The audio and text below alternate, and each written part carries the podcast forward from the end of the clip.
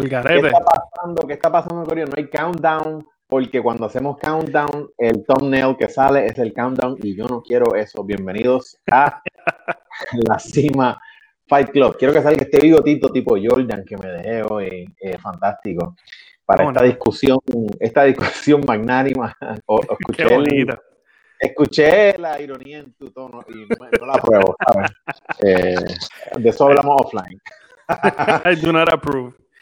Bienvenidos a la Cima Fight Club, el sitio donde ustedes van a encontrar todas las discusiones de artes marciales, eh, de, bueno, de deporte del combate, artes marciales mixtas, judo, boxeo. Si hay dos perros satos en la calle de su casa peleando, nosotros vamos a hacer los breakdowns y vamos a hablar de eso y vamos a celebrar el ganador. Bienvenidos a la Cima Fight Club. Yo soy uno de sus eh, hosts, ¿cómo se llama host en español? Anfitrión. Eh, él me tiré la gringada. Uno de sus anfitriones, el doctor Jared Vázquez, dueño del canal Octagon Doctor. Aquí tenemos a Eric Alexander de Liga Combate y a Ángel del Pugilato TV. Nosotros somos los más durotes en esto en Puerto Rico, en Latinoamérica. Simplemente ustedes se están enterando tarde, ¿ok? Así que quiero recordarles que hoy vamos a hablar de Ryan García, pero antes de eso, recuerden que en el chat siempre está la discusión activa. Tienen sus comentarios que se ven en vivo en el chat y además vamos a tener el enlace para que ustedes se unan en vivo para hacer preguntas o comentarios siempre en el chat. Con eso dicho,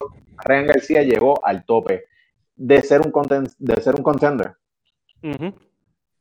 Sin Ryan García lleva, diría yo, ya dos o tres años tocando puertas eh, en el mundo del boxeo, haciendo ruido. Lamentablemente, por la generación en la que vivimos, Ryan García no había recibido el crédito que merecía muchacho tiene buenas manos, es rápido, ágil, pega muy fuerte. Tiene una cara bonita, sabe manejar las redes sociales, pero eso, de alguna manera u otra, estaba jugando a favor y en contra. A favor porque rápidamente se posicionó como una de las estrellas del boxeo, a pesar de que no estaba probado. Pero de esa misma manera, a muchas personas eso no le gustaba, ¿no? Porque pensaban que le estaban dando más crédito del que merecía. En la noche de ayer, el chamaco se probó Anoche, vimos, yo esperaba eh, ver lo, que el muchacho tenía. Yo no estaba muy seguro de lo que iba a suceder. Obviamente, eh, eh, lo que nos han vendido de Ryan García pues, es una estrella de, Instagram, ¿no? Es el nene lindo, el, nuevo Oscar, ¿no? El, el, Golden Boy de esta época, el nene de las nenas, ¿no? Y que trae un público diferente y, Eric Alexander lo estaba hablando en sus redes sociales, muy importante, que él trae un público, al igual que los anormales de YouTube, de Jake Paul y Logan Paul, que traen otro tipo de personas, pero Eric eh, Ryan García trae un público más joven, eh, un sector que no consume boxeo constantemente y eso es muy bueno para el deporte, eh, el muchacho a mí me demostró, como le estaba diciendo a ustedes ayer, el muchacho me demostró que no es simplemente un nene bonito, él tiene sus timbales bien puestos, lo tumbaron en el segundo, se levantó un poquito al haber estado, como decimos en Puerto Rico, se compuso rápidamente y manejó la situación como un veterano hasta que terminó la pelea. El tipo pasó su examen con A, pienso yo. Mira, de alguna manera no sé ¿por qué las personas tardaron tanto en darle el crédito al pobre muchacho?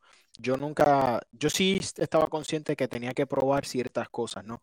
Queríamos ver qué sucedía cuando el muchacho enfrentara adversidad. Queríamos ver eh, cuán, cuán podía manejar cuando su oponente fuera elite, ¿no?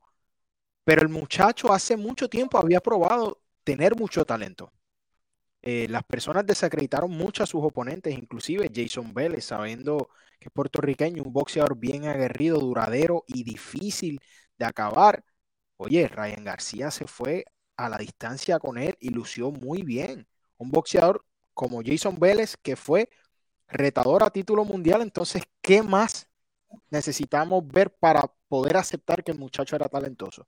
Yo puedo estar de acuerdo con que teníamos muchas cosas por probar, pero que el muchacho era talentoso y capaz no era una de ellas.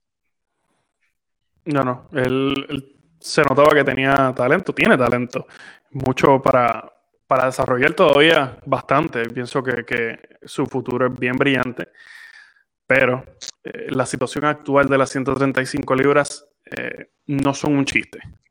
eh, el, tope, la cima de las 135 libras, hay problemas serios para el joven Ryan García. Él puso, un, él puso, un, comentario bien interesante en sus redes sociales eh, hace unas cuantas horas atrás y fue que él decía que en el 2021 él quería a Tank Davis y a Teófimo López, que esos son, eso es como tú ir a una a una, ¿entiendes? A un, a un restaurante mexicano y tú decir, eh, no me sirvas eh, tacos, dame un plato lleno de jalapeños nada más. Eh, Efectivamente. Qué, atrevido. Yo sé que es para las redes, eso es para las redes y eso es para, para levantar pasiones en, su, en sus redes, pero son unas palabras bien fuertes. O sea, no, él no está pidiendo. ¿Por qué tú lo consideras atrevido eso? Mm. ¿Acaso de eso se trata el deporte? De eso se trata, pero pregúntale qué le pasó a. Oh, tenemos un comentario. A Lomachenko. Dice aquí. Ah, aquí Lorenz García, uno de los, regulares, dice: es mejor perder con los mejores que perder con batatas. Oye, de acuerdo. el muchacho quiere arriesgarse a ser grande. Entonces no vamos a hacer la matemática del boxeo porque eso aquí no funciona. Pero tengamos en cuenta, que Luke Campbell duró 12 asaltos con Vasily Lomachenko, quien hasta hace unos meses era considerado el mejor boxeador libra por libra del mundo. Entonces, ¿quién soy yo para sentarme aquí y decirle a Ryan García que no pida mejores oponentes? ¿Que al muchacho lo tiraron? Claro que sí. ¿Que se descuidó? Claro que sí. ¿Que tiene que tener cuidado? Claro que sí. Pero acaba de noquear uno de los mejores oponentes que hay en esta división y dentro de todo, él lució muy bien dentro del combate. No podemos hacer aquí como que el muchacho estaba luciendo mal, que los estaban dominando para nada. Ryan García estaba luciendo bien, estaba imponiendo su velocidad, su técnica, estaba cometiendo errores, sí, pero demostró estar al nivel de esta división. ¿Que hay retos grandes? Claro que sí, pero de eso se trata. No podemos aquí sentarnos y decir o, o juzgar al muchacho por atreverse a ser grande cuando eso es lo que estamos pidiendo de los peleadores hace unos años que pidan y digan los nombres, lo que, lo que no hacen en la 147, lo que no hacen en la 54, que ganan el combate y digan los nombres que quieren. Eso hizo Ryan y por eso lo respeto. De acuerdo, yo, yo estoy de acuerdo.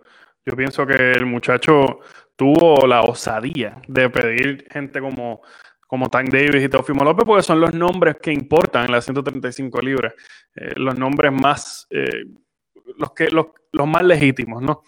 Eh, yo creo que la pelea próxima para eh, Ryan García tiene que ser Devin Haney. Tiene que ser Devin Haney. No, no, yo creo que sería irresponsable eh, de su equipo e irresponsable en general tirarle con Monta Davis porque queremos ver realmente que, que, que maché con una estrella que puede estar al mismo nivel que él en cuanto a talento. Si se lo gana, tiene un. Eh, el, le sale mucho mejor. Pero tirarlo con Gervonta Davis ahora mismo, en el 2021, no sé. No sé. No me gusta. Más allá de que la pelea. Más allá de que la pelea sea interesante, hoy te puedo asegurar que ese es el próximo mega pay-per-view. Esa es la pelea de la que se va a estar hablando por muchos años hasta que se concrete. Ahora, no es el momento ni el lugar. No tan solo porque Ryan haya demostrado eh, tener algunas debilidades aún sino porque esta pelea la pueden marinar, la pueden convertir en algo mucho más grande de lo que es ahora mismo. Ryan García ayer demostró, peleando a las 7, 6 de la tarde, que el muchacho tiene empuje. Él puede mover los números. El mundo entero estaba hablando de la pelea en el momento en que sucedió. Aún así, con que la pelea fue temprano versus lo que estamos acostumbrados. Entonces, Gervonta Davis con Mayweather detrás también se posiciona como una de las estrellas más llamativas por su poder y todo lo que puede hacer sobre el cuadrilátero. No hace sentido desde el punto de un negociante hacer esta pelea ahora. Tú coges a, a Gervonta, lo sigues desarrollando, tú coges a Ryan García que sigue ganando peleas significativas y de aquí a dos años esa pelea va a vender muchos, muchos pagos por ver. Sí, yo pienso Aquí tenemos un comentario de Benjamín Cano que dice, ¿de qué sirve que diga con quién quiere pelear si todos sabemos que su promotor no lo dejará? Esperará que le genere más dinero. Y eso es lo que estamos diciendo yo, yo entiendo también. Buena, buen, buen punto, Benjamín. Definitivo también. Tenemos a Lorenz García. Lorenz García dice que es hora que el boxeo cambie y se enfrenten los mejores contra los mejores. No que pase como pasó años atrás, que las mejores peleas no pasaban. Exacto. Eso es lo que queremos todos definitivamente. Eso es lo que queremos. Eh, aunque Oscar, yo no, Oscar estaba en la celebración. Yo creo, yo entiendo que yo lo vi en la celebración. Sí, sí, sí, sí, sí, sí. Él, él todavía es el promotor de Ryan. Eh, yo no, Oscar no tiene ese track record tan malo como un Bob Arum, podemos decir, y un Al Heyman, de no jugar con los demás. Eh, ahora mismo el promotor de Devin Haney es Eddie Hearn, eso está perfecto. Eh, ellos son un matrimonio eh, promocional hace muchos años, sobre esa pelea no se debe tardar tanto. Y Jerbonta, como estábamos hablando anteriormente, está con, está con el Heyman, pero es una pelea que se tiene que dar. Esas cosas inevitables así como Tyson Fury contra Deontay Wilder, esas peleas siempre se dan, excepto Errol Spence contra Terrence Crawford. Yo no sé por qué no se da, pero eso es un tema por otro día. Pero entiendo que la próxima pelea debe ser contra Devin Haney, pues por, el Mira, Va a pasar lo mismo con Gervonta y Ryan. ¿Sabes por qué va a tardar en suceder? Porque ambos dicen ser el lado A. Y ahora eso es algo nuevo en este deporte. Ahora el lado A y el lado B siempre quieren guerrear sobre quién va a recibir más dinero, quién va a salir primero, quién va... Todo ese tipo de cosas ahora juegan un papel tan importante que no debería ser. Y eso tiene un gran efecto en que los combates se concreten. Ahora mismo estamos hablando de que Roll Spence dice que el split entre él Crawford debe ser 60-40 o hasta 70-30 a su favor. Vamos, tenemos que ser realistas.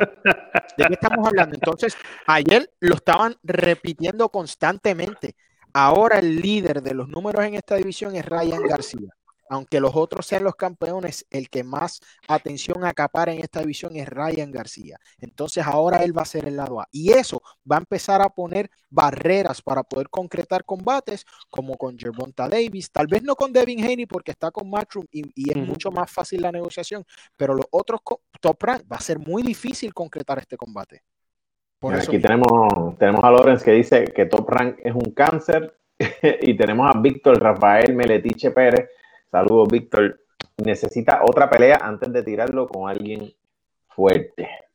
Es que ahí que Luke Campbell era un caballo, ¿verdad?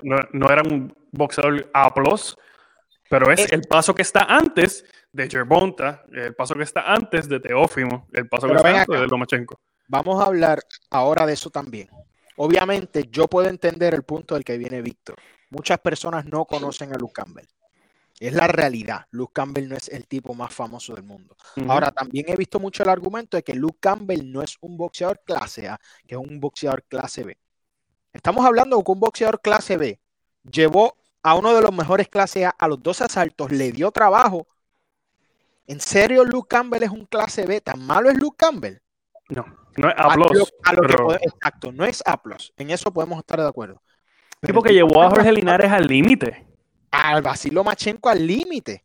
Entonces, estamos hablando de este boxeador que tal vez no tiene para ganarle a los super elite, que estamos hablando de tres personas bien especiales en Jorge Linares, Ryan García y Basil Lomachenko, pero vamos, a cualquier otro le daña la noche. El Ryan García lo experimentó. Se puso muy cómodo, se puso muy cómodo y se estrelló con un zurdazo que por poco lo manda a Lilipun con María Chusema. Entonces, ¿de qué estamos hablando? El nivel, el nivel que tiene Lucamber es súper legítimo. Lo que hizo Ryan García anoche, para los que seguimos el boxeo con frecuencia, es grande. Ayer él se probó, probó tener la madera, probó seguir cometiendo errores, pero no me preocupa mucho porque tiene a un gran coach que ayer se demostró también en Eddie Reynoso, que va a ser capaz de hacer esos ajustes. Hay que darle tiempo, son 22 años, muchachos. Esa esquina, esa esquina estuvo eh, brutal, eh, unos consejos bien concisos. Eh, yo quisiera que las esquinas en MMA fueran, fueran tan organizadas como la esquina de Ryan García. Esto es. Pero es que aquí, es muy bueno. Super, aquí Lorenz con Haney. Estamos yo estoy de acuerdo con eso. Claro que sí. ¿Por qué la pelea con Haney hace sentido? Mira, hay un historial. Ellos se enfrentaron en las amateurs y constantemente debaten sobre quién se llevó la mejor parte de esos combates. Fueron varios, hay uno o dos videos, pero ellos se enfrentaron en varias ocasiones. Siempre cada, cada campamento dice que el video que está corriendo está a favor del otro y que el otro video no se irá, whatever. Están en su momento, los dos están jóvenes, los dos están invictos. ¿Por qué para el equipo de Ryan hace sentido? Me explico. Devin Haney no es conocido por su pegada Devin Haney no es conocido por su pegada. Devin Haney es un boxeador muy talentoso, ágil, escurridizo, pero no es conocido por su pegada. Entonces, Ryan es rápido, elusivo y pega bien fuerte. En los golpes al cuerpo, esa sur de Ryan pega duro. Mira, hace todo el sentido. ¿Por qué? Porque el riesgo también, tal vez es mucho menos que contra Teofimo o contra un Tank Davis, que son dos pegadores mega contundentes. Sí, eh, Devin Haney en su última pelea en noviembre tuvo problemas con Ortiz Gamboa. Y para la gente que no conoce a Ortiz Gamboa, es un boxeador cubano de muy buen pedigree. Es uno de los mejores, podemos decir, de los últimos 20 años, de los mejores boxeadores cubanos de los últimos 20 años, sin duda. Pero Ortiz Gamboa hoy, hoy, tiene 97 años. Eh, no debió darle ese tipo de... Obviamente es un peleador elusivo, escurridizo, etcétera, etcétera. Pero, ya, ya. No, no, era, no, no, no, era, no era necesario y no era lo que tenía, no lo que tiene que pasar. Espera, cuando tú te estás posicionando como una estrella, como un, joven en ascenso, como lo es Ryan García, como lo fue Teofimo López, en las peleas importantes con nombres que te doblan la edad, tú tienes que acabarlo o lucir contundente. Si tú no vas a noquear a Yuriorki Gamboa, tú tienes que darle una paliza por dos asaltos. Y eso no fue lo que sucedió. Y dejó un mal sabor eh, en las personas que creían en genio, las personas que estaban pensando que tal vez eh, era una de las personas que no recibía el crédito. Yo no estoy pasando juicio porque cada persona tiene una mala noche, pero definitivamente no es lo que queríamos ver de Devin Haney cuando se enfrentó a Yuri Gamboa. No, que para defender a, Devin Haney, Gervonta Davis también llegó a los dos asaltos con él, pero lo acabó en el asalto número 12. Y lo tumbó en el 2 y en el octavo. So, ya lo dominó realmente. Con un tendón desgarrado, que eso es bien importante.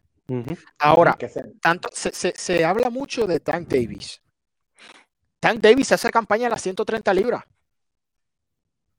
Pero pega como un 154. Él está haciendo campaña en las 130 libras. Y la, pelea que tuvo en las 135, su pegada no hizo su, su mejor display.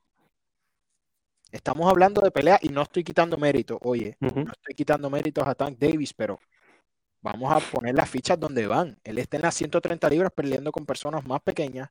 Las personas para, tal vez las personas que nos están viendo dirán, ah, pero son 5 libras de diferencia. Eso significa mm. mucho.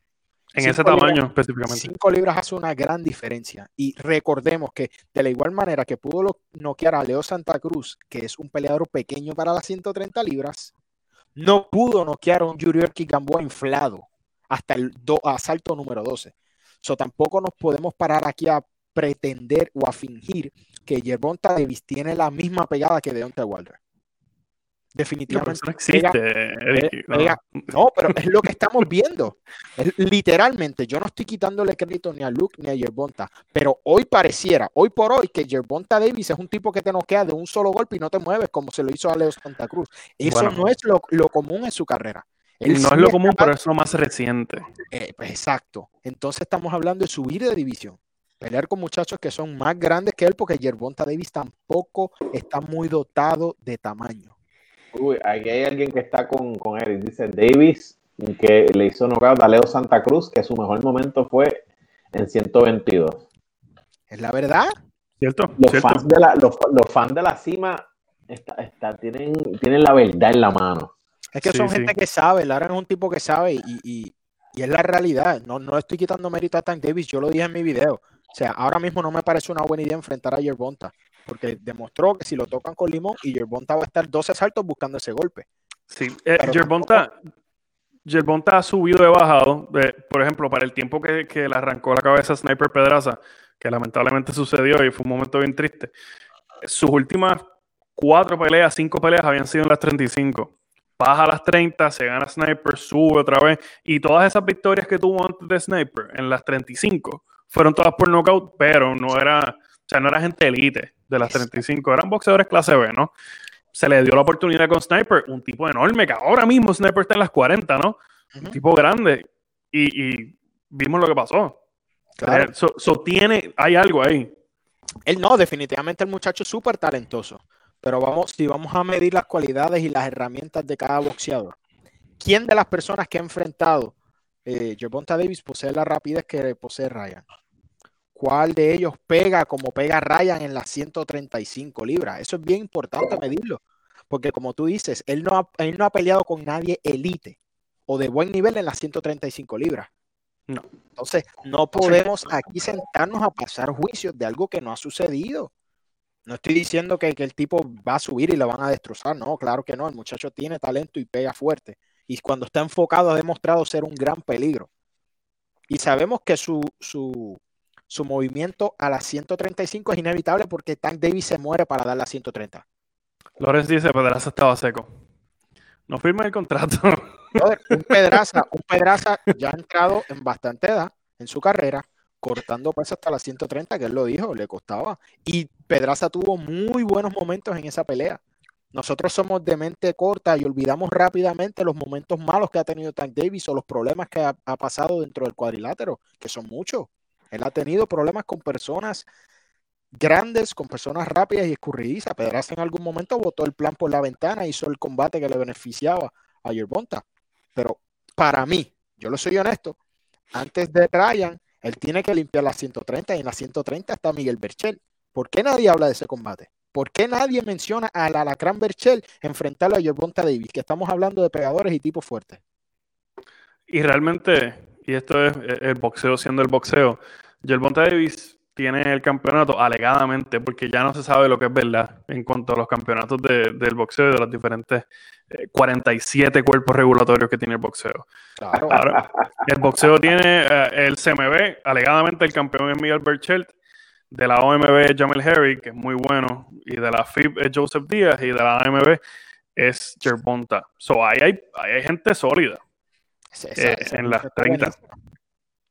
Esa división está buenísima, entonces él puede limpiar esa división y subir con aún mejor eh, resumen a las 135 libras a hacer exigencia. Pero lamentablemente la 135 tiene su rey. Lo que pocas divisiones han logrado en los últimos años y se llama Tofimo López, tiene todos los títulos. Y aún así, Mauricio Sulaimán, gracias por existir, porque dañaste también eh, eh, la unificación del campeonato de Teofimo López, porque aquí en todos los lugares que uno busca, el campeón de la CMB es Devin Haney, pero el campeón franquicia es Teofimo López y yo y, cuando yo veo campeón franquicia, a mí lo que me dan ganas es de agarrar la computadora y romperla, como si fuera una galleta, así, hacerla así por la mitad. Y ahora Ryan García tiene el interino. ¿Para qué existe un título interino donde hay dos campeones vigentes y activos en esta división? Que me lo explique Mauricio Sulaimán. Y Gilbertito Mendoza, que lo hace mucho también, el de la AMB.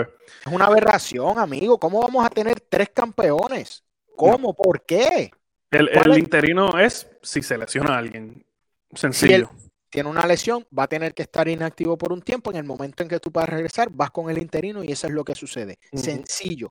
¿Por qué tenemos tres campeones del CMB en las 135 y los tres están activos? Yo quiero que Mauricio Schuleiman me lo explique con lujo de detalles, porque no hace sentido, no le encuentro razón lógica, maldita sea, como dice Rey González. Maldita sea, el, boxeo, va, el boxeo va a estar mucho mejor eh, cuando los cuerpos regulatorios se desaparezcan. Y, los invito a la gente que, que, consume otros programas de, de deporte de combate que en el Boxcast tuvieron a Gilberto Mendoza y hablaron de esto hace muchos meses atrás. Y eso fue lo que él dijo. Él dijo, ay, el día que se desaparezcan los, cuerpos regulatorios vamos a estar en problemas. Y yo, espero que eso sea bien pronto. Que este año sea el año de salir de los cuerpos regulatorios. Claro, porque, no, no los necesitamos. Claro, empezaron a nombrar campeones y a llenar y a crear falsos ídolos. ¿Cuántos campeones de cartón, como dice mi amigo Lawrence, hay ahora mismo en el boxeo? Campeones que andan caminando por ahí con un título y nadie sabe ni quiénes son ni cómo llegaron ahí. Eh, no, tiene sentido. Y, ahora, ahora mismo, si queremos ver a Ryan García contra Devin Haney por poner una pelea, no necesitamos ninguna correa. Lo queremos ver y punto. Ya, eso es todo. Eso es todo. La, la MB. Claro, la MB está igual. Eso tiene.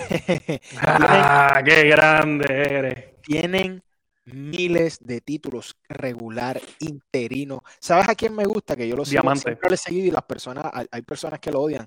Dan Rafael le tiene un boleo a Gilberto Mendoza increíble. Cada vez que Gilberto Mendoza tuitea, por ejemplo, los otros días creo que puso una foto tomando agua y Dan Rafael le da quote y le dice, pero el vaso es interino, regular o supercampeón. Grande. Dan Rafael es grande. donde yo voy a Dan Rafael le pago una cerveza. Sí, no, hay que, hay que hacerlo. Es grande, es grande. Sí, porque esa es otra. Ahora también vivimos en una época donde le tienen miedo a los cuerpos regulatorios, porque ahora las personas para tratar de tener entrevistas en sus programas o subir su nombre, andan detrás del rabo de estos eh, cuerpos regulatorios para conseguir entrevistas con sus peleadores. Mire, no, póngase serio. Haga su trabajo. Si usted quiere llevar este deporte y elevarlo y fiscalizarlo, usted tiene que hacer el trabajo de la manera correcta. Eh, Luis Rivera. Este es, un, este un muchacho boxeador de Nueva York, Luis Rivera. Eh, dice la WBC está tratando de hacer otra correa llamada Bridger Weight 200 a 200. La hicieron ya. Ya la, hicieron, ya la hicieron. Hay como siete boxeadores que caen en esa categoría. En el para que tenga el contexto de Bridger Weight, eh, es, esa categoría lleva el nombre del niño que defendió a su hermana de un ataque de un perro y un pitbull le, le desfiguró la cara bastante. Y según eh, Mauricio Sulaimán, en honor a él, crearon una división nueva. Porque eso es lo que necesita el boxeo. más, títulos. Qué payasada, ¿no? Sí, e, esto, esto hasta que no se le quiten los poderes de alguna mano o de otra, o, o, que se apoye el movimiento de algún de alguien que se levante, por ejemplo, odiamos al Heyman todo lo que queramos, pero él tenía la idea de hacer el establo más duro y más, eh, más elite de boxeadores y tener sus propios campeonatos. Y yo creo que eso hubiese arreglado un poco más el problema, porque si tú tienes a los mejores boxeadores y boxeadoras debajo de tu mismo techo y tienes campeonatos y hay solamente un campeón por peso, eso te da un poquito más de credibilidad de lo que está pasando ahora mismo, en contra de lo que está pasando ahora mismo en el boxeo, pienso yo. Chicos, eh, han destruido el deporte, han destruido montones de cosas. No, no hace sentido lo que pasa, entonces cada día sigue lo mismo. Más cuerpos regulatorios, más campeones. Empezaron primero creando 70 cuerpos regulatorios. Ok, está todo chévere, diferentes fajas. Se ve de lo más bonito todas las fajas de colores, chévere. Y ahora los mismos cuerpos crean tres campeones por división. Sí. Claro, como claro. es por el dinero, porque esto es una mafia. Y que en realidad no es, no es tanto. Eh, pero por eso hay más campeonatos. Pero no, no, es tanto el fee que ellos cobran. Eh, pero recuerdo que para la pelea contra Canelo, si no me equivoco, Miguel Cotto le iban a pegar un, le cobraron un fee y él dijo, Hacho, pues quédate con el cinturón, olvídate, es lo que te dé la gana. Aquí hace falta. ¿Sabes quién hace falta aquí? Un dictador. no, no, no, se me fue el nombre. James, James Stone. Un James oh, Stone que cojan y voten. Y este, ¿cómo es que se llama este? Se me fue el nombre, el que no queda Mike Tyson. Eh, Buster Douglas. Buster Douglas, que votó el título, fue él el que lo votó, ¿no? no me acuerdo quién fue. El que fue, eso es lo que hace falta, que venga un boxeador y le diga al CMB y la MB, toma, no necesito tus títulos, yo soy el nombre aquí, no tú. Porque les, quiero hacer, les quiero hacer un anuncio bien importante. Eh, yo recibí eh, un correo de Mauricio Sulaimán y con mucha emoción quiero presentarle la división La Cima. Eh, tenemos, una, tenemos una división de La Cima donde esto va a ser todos los peleadores que les guste las redes sociales y que nos apoyen, nada más con apoyarnos y darnos un follow en nuestros canales de YouTube y de Facebook, vas a poder pelear por esta correa fantástica. Grande, grande. De la cima. Me gusta, me gusta, me gusta. El primer podcast con su propia división. Gracias, Mauricio. Eh, gracias. A Mauricio Suleiman. Eres grande, eres grande. Grandísimo. La división de la cima. ¿Qué podemos esperar? Aquí Luis Rivera nos dice, esa división está hecha para Alexander Usyk, ya que entró a peso pesado, pero en verdad es muy chiquito para Wilder Fury y todos esos boxeadores altos. Un punto importante. Usyk, Mira, Usyk subió de la división porque acabó con todo el mundo y literalmente no, no tenía más nada que hacer. Si él se quedaba en esa división en la que estaba militando, él iba a seguir destruyendo oponentes y e, eventualmente se iba a quedar sin oponentes. Entonces decidió subir a buscar un poco más de reto y ahora está pasando un poquito más de trabajo por su, por su tamaño, ¿no? Porque no es un peso completo natural. Pero. Alexander Usyk en 16 peleas limpió la, categoría de, los cruceros. Tranquilo. cómodo. En 16. En 16 peleas. Y, la última fue un regalo, porque, o sea, no un regalo, se la ganó, la ganó por nocaut, porque fue una pelea para hacerse bastante dinero, porque era su última pelea en los cruceros, fue contra Tony Bellew y llenaron, no sé qué venue fue el que llenaron, pero eh, se hicieron mucho dinero. En el Wembley, imagínate. Tranquilo. Mira, volvemos a Ryan. ¿Por qué suena más Teofimo? ¿Por qué suena más Tank Davis? Este, ¿Por qué suena más Devin Haney y Tank Davis que Teofimo? Quiero saber la opinión de ustedes. Complicado. Pero tiene mucho que ver, pienso yo. Eh, Tank tiene el knockout reciente. Que si voy a mencionar las variables que a mí no me hacen sentido, pero esas son las que son. Eh, número uno, Tank tiene un knockout impresionante en su resumen hace un mes, dos meses atrás. Eh, es el boxeador de Floyd. Y eso trae mucha, mucho follow. Eso tiene, que ver mucho. Floyd, Floyd es un, un animal de la promoción. Eh, bueno, está, está relevante, se mantiene relevante en las redes, haciendo, es un, es una, es un fenómeno, es un fenómeno. Floyd Mayweather es un fenómeno. Y Devin Haney es, ese, es ese otro pilar joven del boxeo y de la juventud y de, esta división que, para mi entender, tiene, tiene su following, pero yo no puedo entender. Doy, las variables que yo pienso que las masas piensan, pero yo no, yo no, a mí no me hace sentido. El nombre tiene que ser Teofimo, el más que suene. Mira, yo estoy en desacuerdo con que Floyd es un animal. Floyd es un animal cuando se trata de él mismo.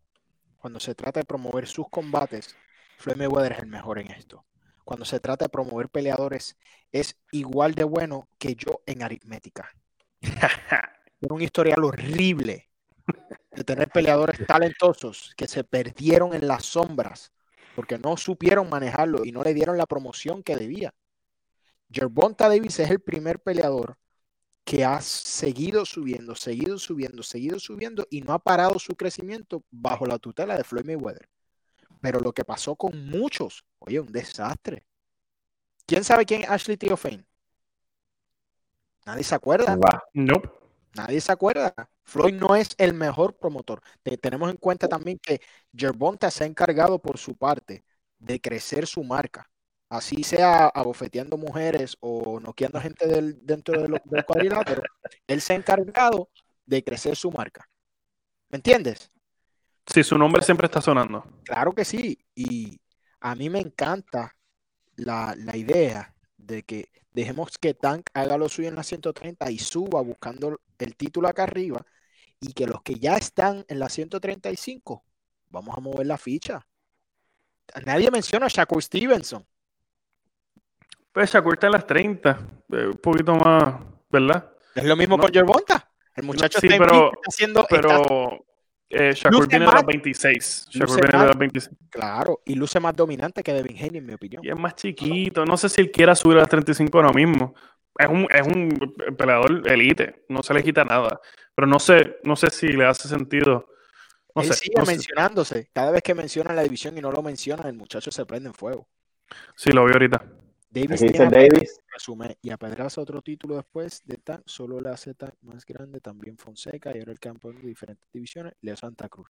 Claro. El resumen está ahí. El resumen pero, Por eso, por eso es que su nombre En las 135, realmente, y, no, no, es por ser controversial, uh, pero el, el nombre más importante eh, eh, o el oponente o la victoria más importante de las 135 libras entre Ryan García y Tank Davis, Ryan García realmente tiene una victoria mucho más importante de las 35 que es Luke Campbell. Claro. ¿A quién en las 35 Monta Davis la ha ganado que sea de esa tela? Claro que sí. y ahora, ahora voy a traer yo un tema controversial. A ti no te gusta, pero a mí sí me gusta esta jodienda. Escucha esto. Si Tank Davis suba a las 135 y luce de la misma manera que lució Ryan. Me explico. Lo tumban, se recupera y gana el combate. Recibiría la misma crítica que recibe Ryan, porque hasta eso, varios años atrás, lo que hizo Ryan anoche para mí es grande. A mí me gusta ver a mis peleadores élites probados. Recuerdo cuando Miguel Coto pasó las de Caín con Mochuelo Torres. Y ahí fue donde nosotros dijimos, espérate, el muchacho tiene lo necesario y cuando las cosas se ponen sólidas y apretaditas para salir adelante. ¿Por qué Ryan recibe tanto odio versus el resto de la división? No sé, se un colectivo. Cuando Ryan cayó al piso, se oyó un grito colectivo automáticamente de ¡No! Sí, yo, y yo le escribí inmediatamente a ustedes, porque cuando él se levantó y se vio un poquito medio tambaleado, yo dije, pues, rayo, este muchacho está en problemas. Yo tengo footage de Ángel en esos momentos, cuando le estaba escribiendo ese mensaje de texto. Qué grande. Estaba muy triste. Realmente yo, a mí no me encantaba Ryan, su, su cuestión de, de las redes y qué sé yo, pero como le dije a ustedes anoche, ya no, yo pensaba que era un pretty boy y que tal vez lo iban a exponer él agarró su soldazo en el segundo asalto, se los puso bien puestos, se compuso y siguió para adelante y le ganó eventualmente a Luke Campbell, un tipo sólido. La gente no entiende lo sólido que es Luke Campbell. Lo que es que la gente quiere, la gente conoce pues, a tres o cuatro boxeadores de una división y los demás son eh, carniceros y, y, empleados de panadería. Pero lo que hizo Ryan García anoche, yo no, a lo mejor su boxeador favorito, eh, persona infeliz que me ve, no lo puede hacer. Ryan García cogió un palo sólido en el segundo asalto, se compuso, Eddie Reynoso le dio su regaño y le dijo lo que tenía que decir. El muchacho respondió como un veterano. Esto, tal vez a Tank Davis lo enfrentan mañana con un 35 igual y agarra un palo y no se levanta, a lo mejor no tiene corazón para levantarse. Claro. No sabemos.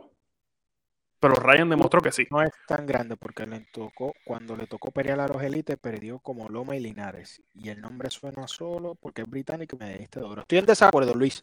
Sí. Porque entonces tu aseveración me le quita mérito a, a Lomachenko y a Jorge Linares. Y fue un split decision con Linares a lo último. Lomachenko, antes de que enfrentara a Teofimo, la persona que más problemas le dio a Lomachenko fuera de Orlando Salido, fue Luke Campbell. El tamaño, sabemos que Lomachenko no es un 135 natural, es un tipo pequeño, pero Lomachenko en niveles está bien por encima de la mayoría del boxeo.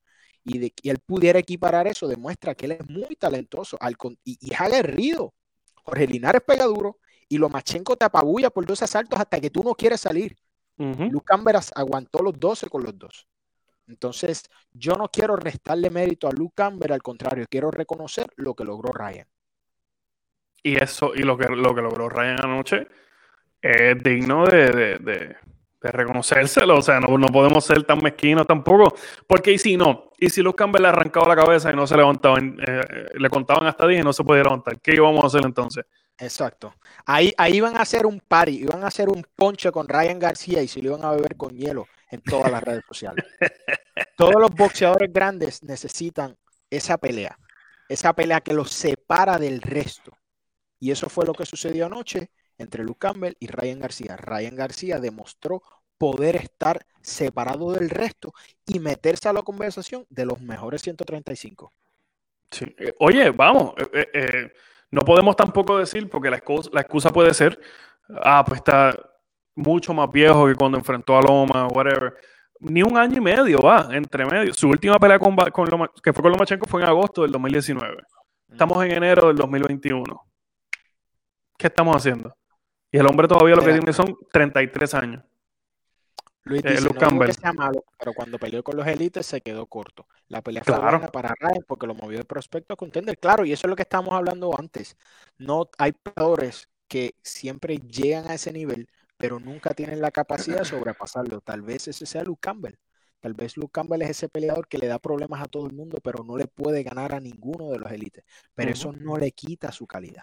A eso es a lo que queremos llegar. Definitivamente él no es malo. Claro, eso tiene un valor. Claro que sí. Claro que siempre está ese tipo. Siempre está ese tipo. siempre, en las mixtas igual. Que tú tienes que ganarte para hacer la transición. Hace, diría, me atrevo a decir, 10 años tal vez atrás, lo era Shane Mosley. Tú querías entrar a los élites de una división de las 154, 104, tú te ganabas a Shane Mosley decisivamente y ahí se te dabas. Lo hizo Miguel Cotto, lo hizo el Canelo Álvarez. Era el que tenía ese ticket de decir, ok, tú eres único y especial. Tú entras a pues claro que sí. Claro que sí. Y, claro, vuelvo y te repito, yo volví a ver, he visto el combate ya tres veces. Y, y, el ticket, el ticket que, que ponchó Ryan anoche es bien importante, pero vamos a hablar un segundo de qué herramienta él utilizó para ponchar ese ticket en la anatomía de una catimba.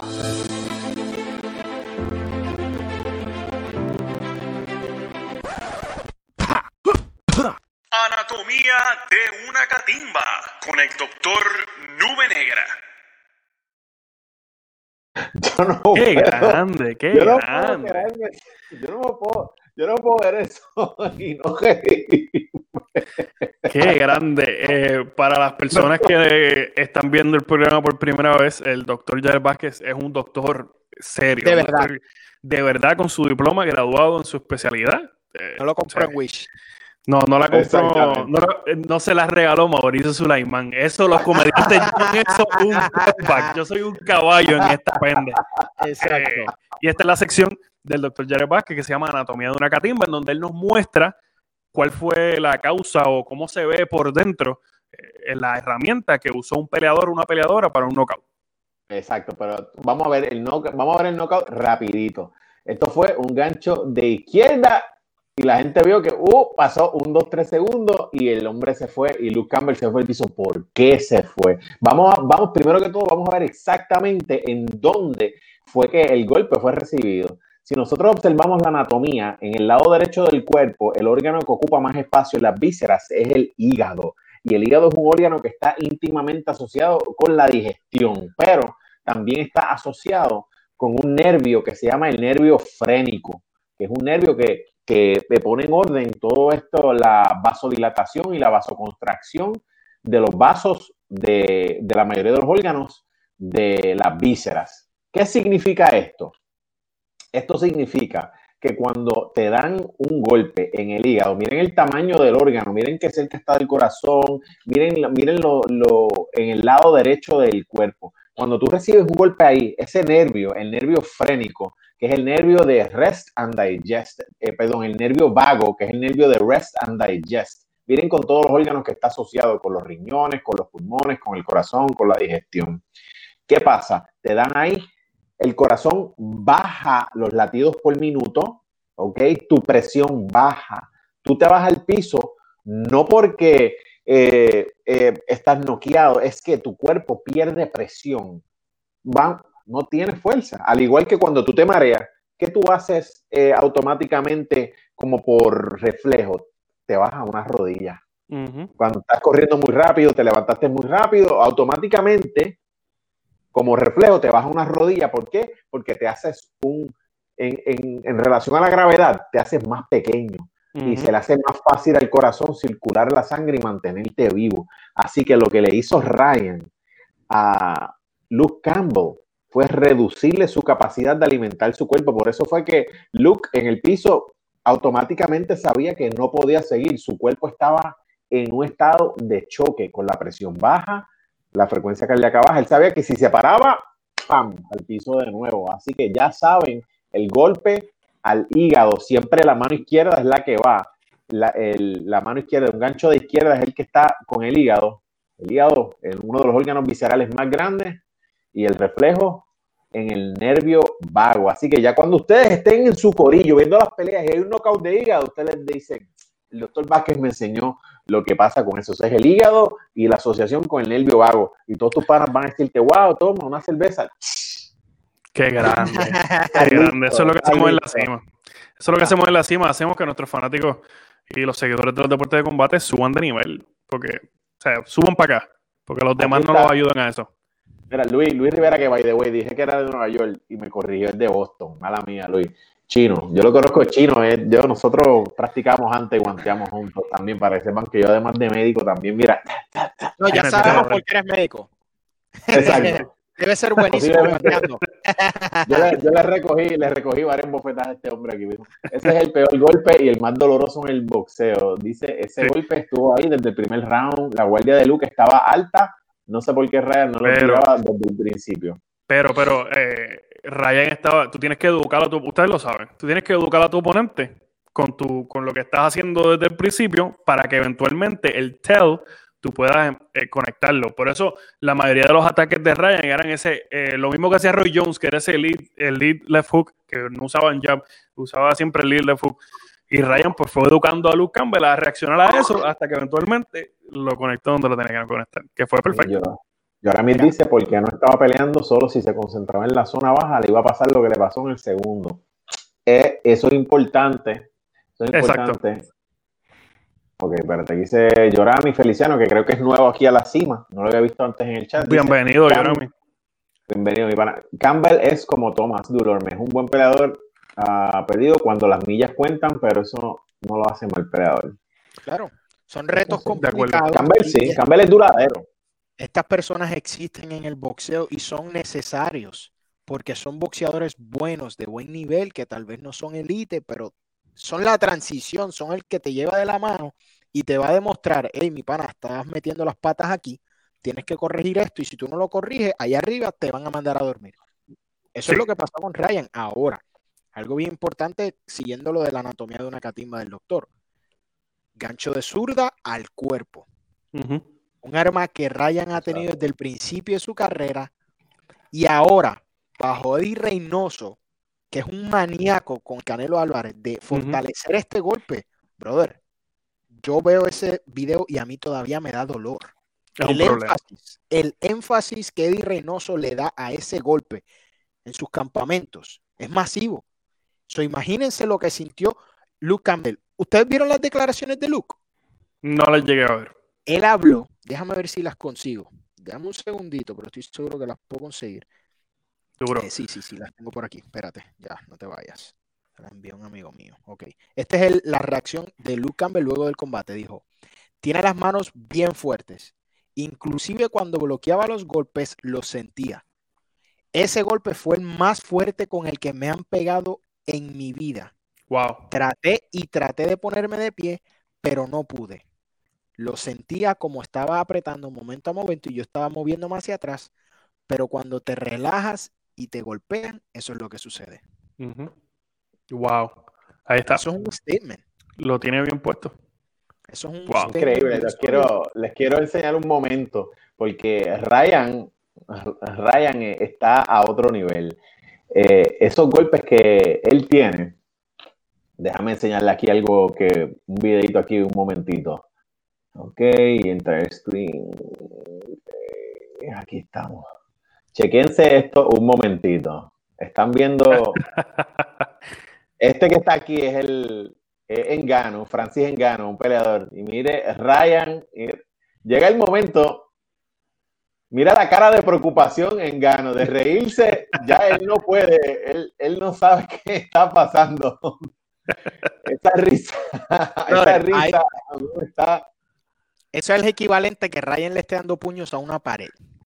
Sí, es que Francis Ngannou es, para la, para la gente que es fanática del boxeo y no, no conoce el MMA, Francis Ngannou es un peleador de los pesados, de las artes marciales mixtas que pelean en UFC y es uno de los pegadores más fulminantes que yo he visto en mi vida. En mi este vida. mira, miren qué satisfactorio es esto. Quiero enseñarles esto un momentito. miren, qué miren la cara de hijo de la gran que tiene Ryan. Él sabe lo que va a hacer, ¿ok? Miren esto. Toma, tú quieres Paul, tú quieres. Mira la cara de Jaya. Qué. Mira la cara. Miren esto otra vez. Bueno, me encanta, eh, me encanta espero que le pase lo pronto. disfruta. Miren, Ay, este, vi en Twitter, y ahora vamos con nuestro pana Luis Rivera, vi en Twitter que la una de las cuentas de ESPN que se llama ESPN, ESPN Ringside, que parece que la corre un muchacho de 19 años, eh, comparó a Ryan García, Gervonta Davis, Teofimo López y a Devin Haney como los nuevos Fab Four, que en los, a finales de los 70, principios de los 80, eran eh, Sugar Ray Leonard, Roberto Durán, Tommy Hearns y Marvin Hagler. Yo estoy de acuerdo con eso completamente. Eso es, una falta de respeto. Lo que ese infeliz o esa infeliz hizo en esa cuenta de ESPN, te deben, no debes tener más eh, redes sociales. ¿Por qué es una falta de respeto? Explícame. Porque esas personas ya estaban probadas. Esos cuatro caballeros. Chico, se- tenemos que un no problema bien serio. No, no, que no. no lo son. Aquí nosotros tenemos un problema y eso es algo que a mí me revienta del boxeo. Nosotros vivimos enamorados del pasado. Escúchame. Y el pasado es grande. Están sus leyendas y ese mérito no se lo quita a nadie. Pero ¿cuál es el problema con que se establezcan cuatro nombres nuevos y puedan llenar esos zapatos? En el momento en que ellos se les empezó a considerar, todavía eh, no todos ellos estaban establecidos. Pasaron años y años hasta que se enfrentaron. Oye, Yo no estoy, no estamos hablando de una comparación directa. El muchacho no está diciendo que, que Marvin Hagler, que Roberto Durán son. No.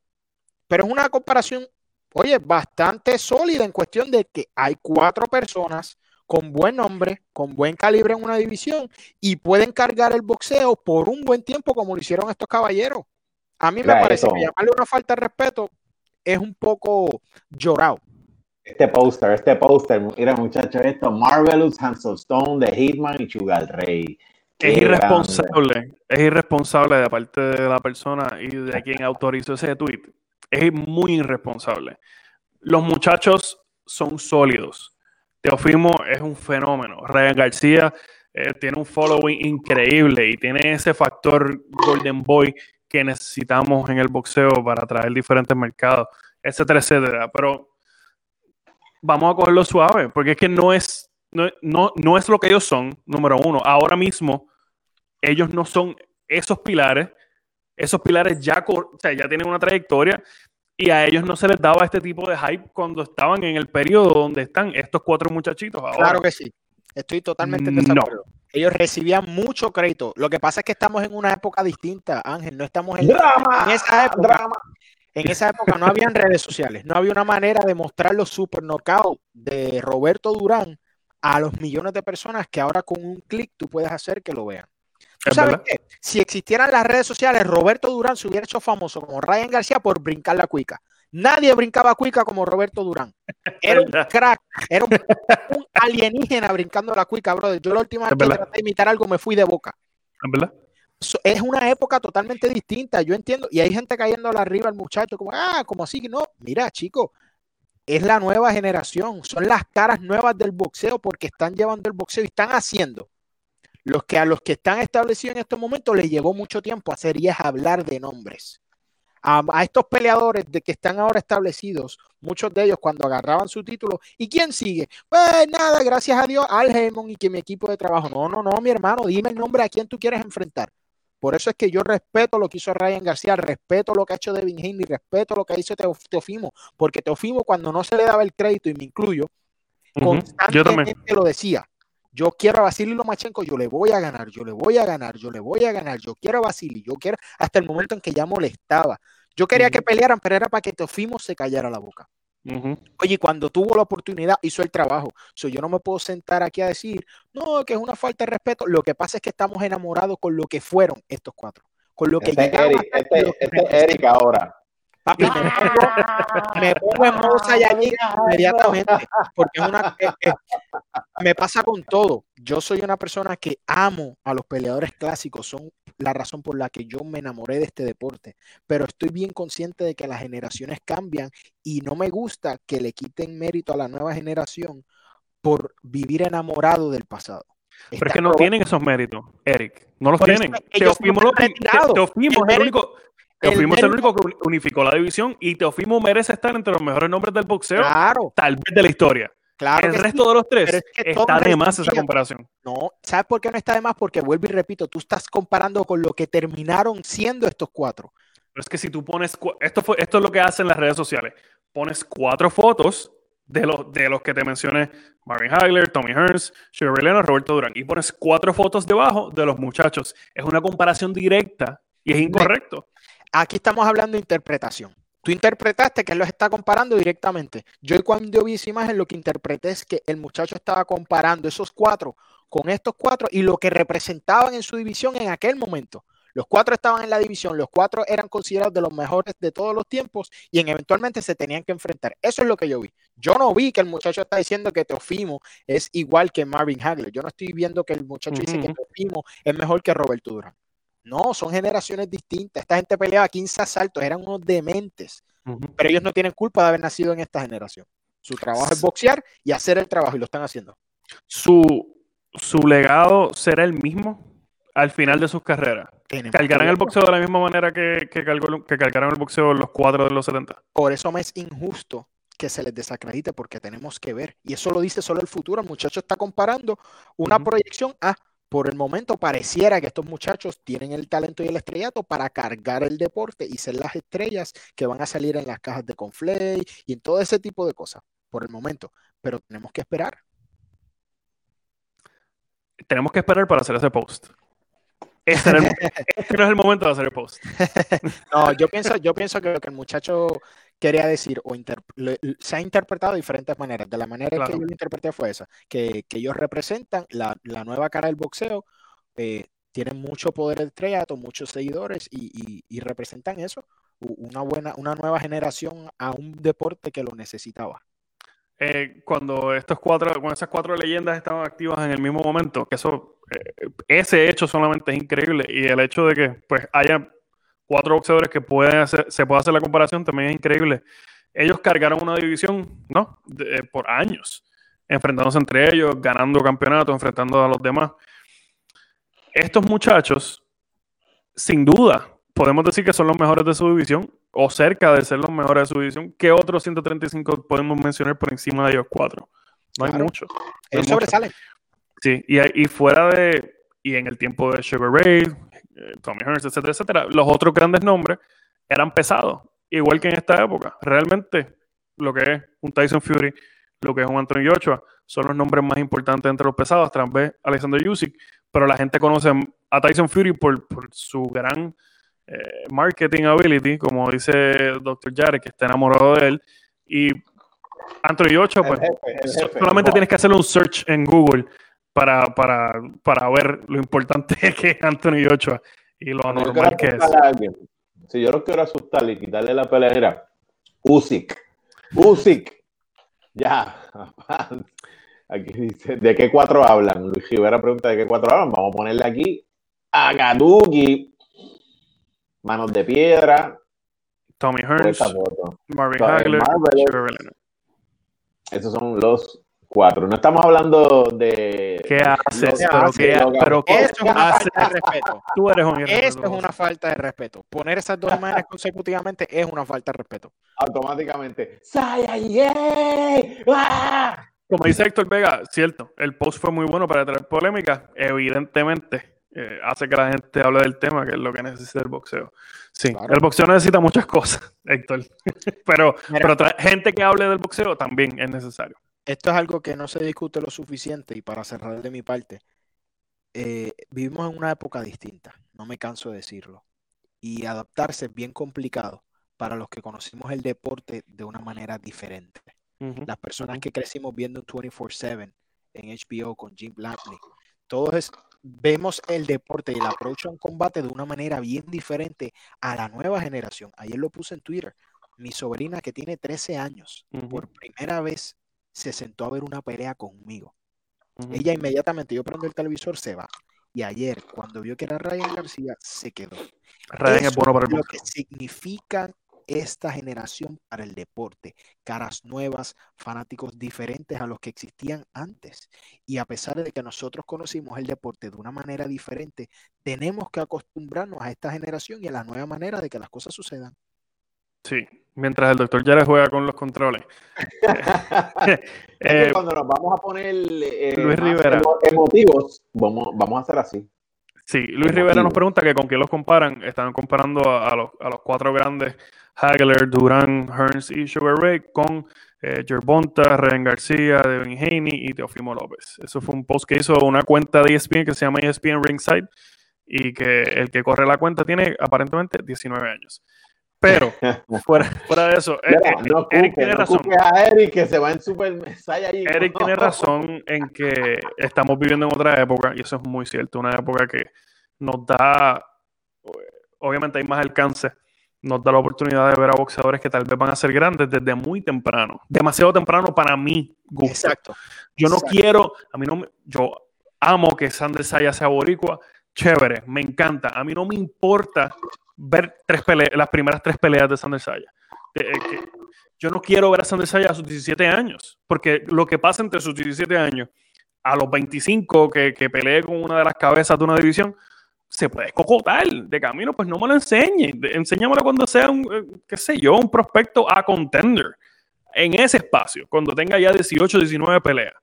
Pero eh, estamos viviendo en una época que vimos su debut, vimos cuando filmó con Top Rank a sus 17 años. Es lo mismo que pasó con Mark. Yo sigo a Mark desde que está en las amateurs. El muchacho de Castro. Marc Castro, correcto. Debutó. Eso te iba a decir también. En, en la semiestelar de Canelo. Marc Castro, a mí me encanta. El muchacho es súper talentoso. Es muy bueno. Pero debutó de semiestelar. Estamos en una época totalmente. Esto nunca sucedía. Semiestelar de Canelo Álvarez, la estrella, posiblemente la estrella más grande del boxeo entre él y, y, Anthony Joshua. y tú estás debutando como semiestelar. Esto hace 10, 15, eso nunca hubiera sucedido. Y no debió haber sucedido. Tampoco. Muy bueno para él para su propio brand. Es muy bueno. Su pero para el boxeo no lo es. Pero es peligroso porque te pone esta presión que le pasó a Verdejo. Desde un principio eh, tienes muchos ojos y con los ojos y la fama viene el odio. Y tal vez un Sanders Sayas, un Mark Castro que todavía son bien, bien jóvenes, no asimilen esto de la manera en que lo puede hacer un Canelo Álvarez o un Ryan García que ya está un poquito mayor. Espérate, pero, pero Canelo, eh, Canelo lo vimos a ver, ya él tenía como 40 peleas, 30 y pico de peleas. Claro. Eh, obviamente. Es un caso distinto. sí, sí, sí, no, no tuvo boxeo amateur, empezó a boxear profesional como los 15, 16 años, algo así.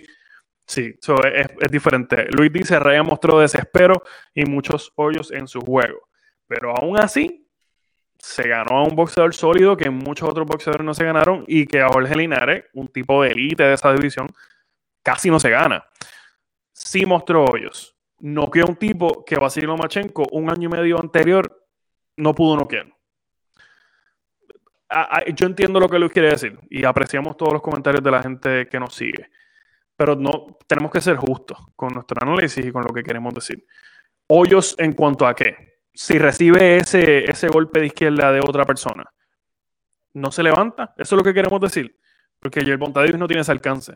Este, no es, son juegos diferentes. Son situaciones totalmente distintas. Sí, cierto. mira, quiero hacer la salvedad para que no nos digan irresponsables o incultos. Ángel no es corrigiéndote ni nada, pero haciendo la salvedad que Canelo sí tuvo una carrera amateur. 20 peleas, pero tuvo 20. El único boxeador en la historia. El único boxeador en la historia. Gotitas del saber de parte de la cima.